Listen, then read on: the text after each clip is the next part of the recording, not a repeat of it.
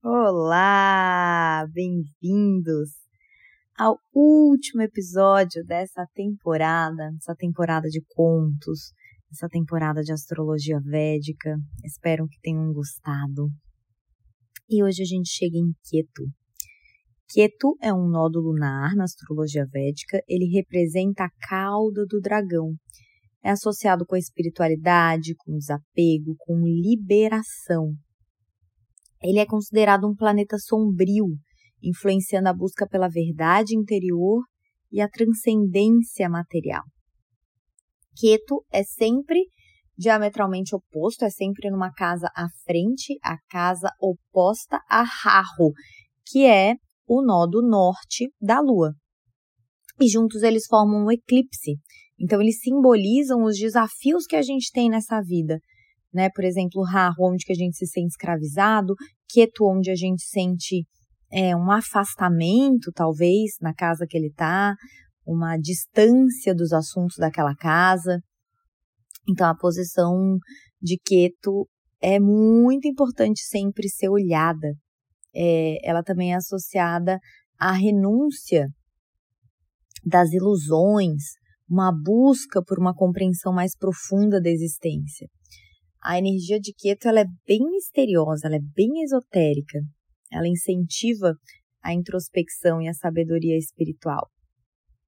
É, ele é associado, como eu falei, a esse desapego das coisas mundanas, enquanto Rahu é essa busca pelas coisas mundanas. Então a energia de Ketu ele nos encoraja a olhar além das preocupações terrenas, buscar uma compreensão mais profunda da vida, do quem eu sou. Ele nos lembra da transitoriedade da existência material. Ele nos direciona para um estado de liberação das amarras mundanas. Então, eu acho que Keto, para mim, assim, é o ponto mais espiritual no mapa védico. A presença dele naquela casa indica um impulso espiritual forte na área da vida que aquela casa está representando. Ele nos inspira a buscar respostas para questões existenciais mais profundas, para nos conectar com o divino em nós. Keto ele está intimamente ligado ao conceito de karma. É, tem dois planetas, né? Que é muito para ver karma, que é Saturno e Keto. O mapa védico ele é um mapa kármico, né? Ele acredita que a gente vem trazendo experiências de outras vidas. E Keto mostra no mapa da onde que a gente veio numa última vida. É, mas também representando a soma das ações passadas e como que isso vai se manifestar nessa vida. Então, o, a posição de Keto no mapa indica uma área que a gente pode ter pendência kármica para resolver nessa vida, mas que ao mesmo tempo geralmente é onde a gente mais vai querer fugir, né, naquela área. Eu já vi professores falando também o contrário, que quieto no mapa védico é onde a gente já se realizou numa vida passada. Então, nessa vida a gente tem um desapego maior com relação à, àquela casa, né, onde a gente tem quieto. Então, por exemplo, a pessoa tem, eu vou dar os exemplos ali mais para frente, mas a pessoa tem quieto na casa 10, então ela talvez vai ter uma renúncia, ou em algum momento da vida vai renunciar o trabalho, porque ela, se ela tem quieto na 10, ela vai ter Rahu na 4, que é a casa da casa, a vida doméstica. E o contrário também. Então, por exemplo, uma pessoa com quieto na casa 4, ela vai ser mais é, desapegada, vamos dizer, da casa e vai buscar muito Rahu na casa 10, vai buscar muito a profissão. E são só exemplos aqui, né, dessa questão Rahu e Ketu que estão sempre, como eu falei, com energias opostas, sempre na casa à frente uma da outra. Então, é isso. Ketu é frequentemente visto né, como esse agente de transformação espiritual. Se você tá na regência de Ketu, que é outra coisa para você sempre ver no seu mapa védico, é o Vinshotaridasha, qual regência planetária você tá, e a regência de Ketu indica períodos de intensas mudanças, de muito crescimento espiritual, nos quais a gente é levado a abandonar velhos padrões e nos abrir para novas perspectivas. Ele nos lembra que a morte é uma fase de renascimento e que a vida, inclusive a morte, né, é esse ciclo contínuo para a evolução espiritual.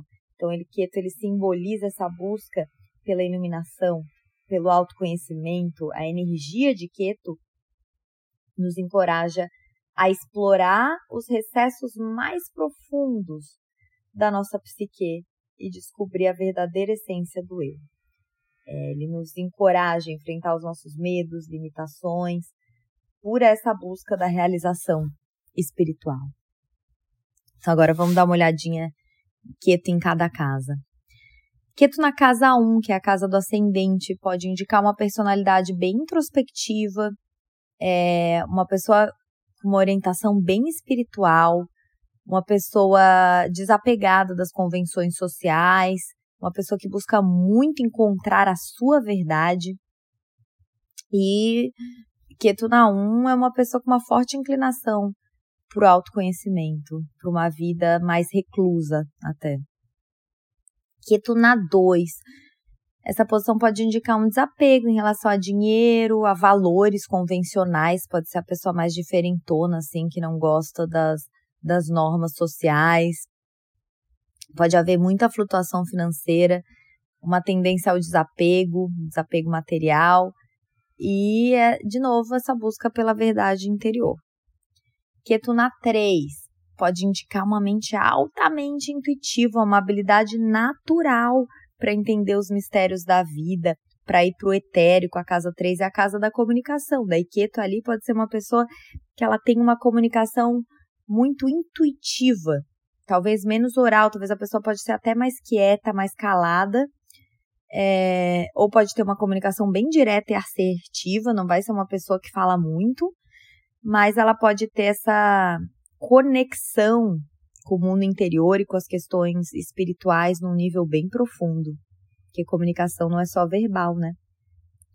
Queto na casa 4 pode indicar um forte desejo de se libertar das amarras emocionais, familiares, uma busca por um sentido de pertencimento espiritual, uma necessidade de encontrar segurança interior. Lembra que sempre tem que ver os outros planetas. A casa 4 é a casa da mãe. Então, Keto ali, dependendo também da posição da Lua, dependendo de algumas conjunções, pode ser um indicativo de distância, afastamento físico com a mãe. Saturno na 4, né? Eu também falei disso. Pode ter alguma.